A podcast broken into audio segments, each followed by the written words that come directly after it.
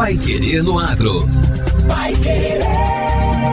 O Jornal do Agronegócio. 91,7. O Paraná é o estado brasileiro com a maior área do seu território classificada com potencialidade agrícola muito boa. A classificação está no mapa de potencialidade agrícola natural das terras do Brasil, publicação inédita do IBGE, o Instituto Brasileiro de Geografia e Estatística, divulgado na segunda-feira. Segundo o relatório, 12,2% do território paranaense, equivalente a 24.313 quilômetros quadrados, corresponde a potencialidade muito boa. No país, esse índice é de apenas 2% e na região sul é de 5,6%. O documento orientativo foi elaborado a partir do mapeamento de solos do IBGE, levando em consideração os recursos naturais, sobretudo solo e relevo, e como eles podem favorecer o setor agrícola. Os mais de 500 tipos de solos do Brasil foram classificados considerando características como textura,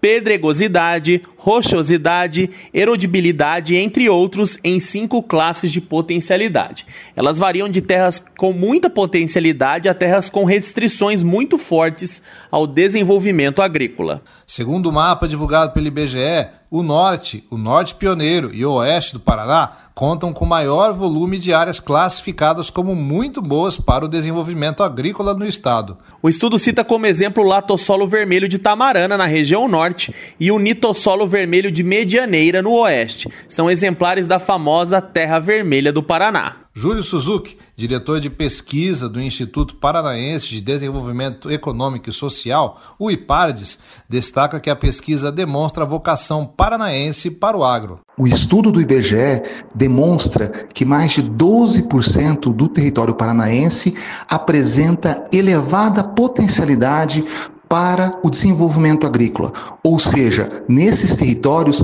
há uma grande possibilidade de geração de riqueza no âmbito do setor primário, contribuindo decisivamente para a evolução da economia local. Portanto, não é por acaso que o estado do Paraná vem colhendo resultados muito positivos em termos de produto interno bruto nos últimos anos, com uma grande contribuição do setor agropecuário.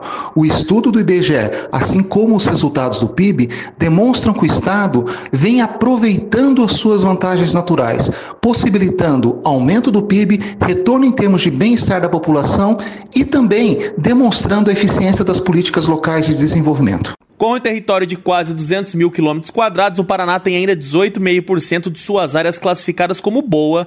São solos favoráveis às atividades agrícolas, com relevo aplanado e pequenas restrições e limitações, mas que podem ser facilmente corrigidas para o cultivo.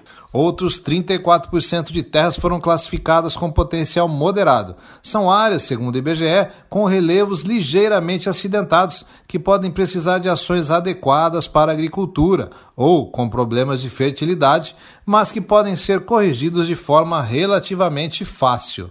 Com menor representatividade, as terras classificadas como restritas ocupam 9,5% do território estadual.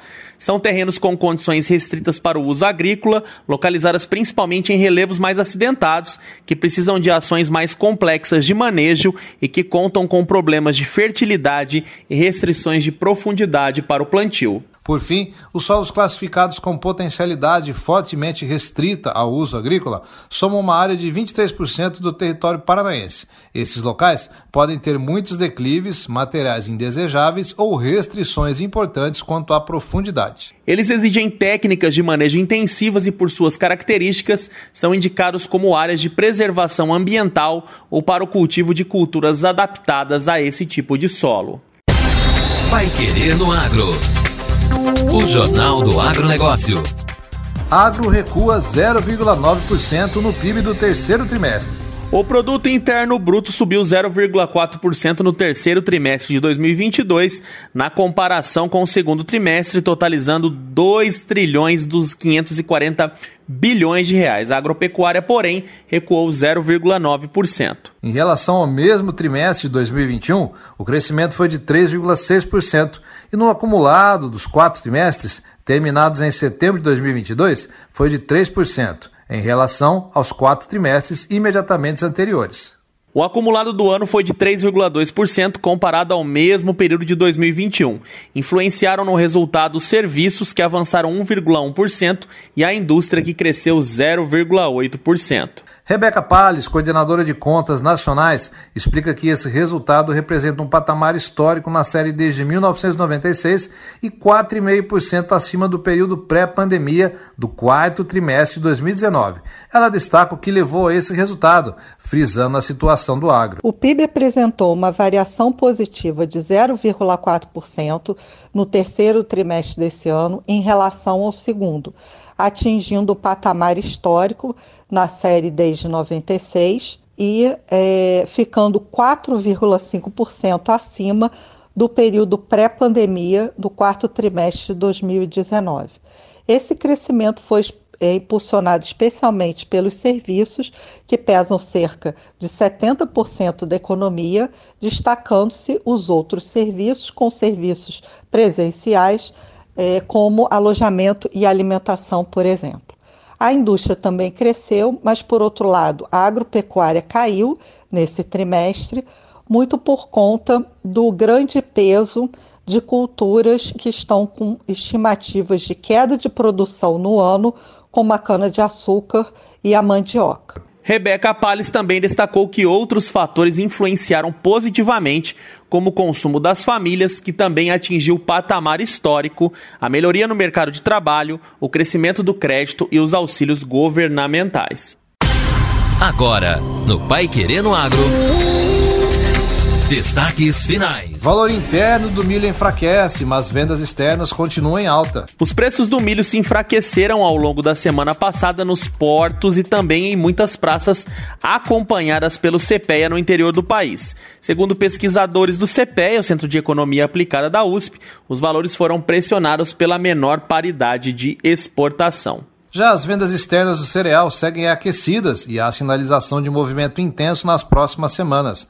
A CSEX indicou que saíram dos portos brasileiros 6 milhões de toneladas de milho em novembro, mais que o dobro, 153%, do volume embarcado em novembro de 2021. Pesquisadores do CPE ressaltam que as recentes negociações nos portos brasileiros ocorrem em um cenário de preocupações com a oferta mundial devido à seca na União Europeia e na China, com as tensões do Mar Negro em função dos conflitos entre Rússia e Ucrânia e com o clima na América do Sul, sobretudo na Argentina.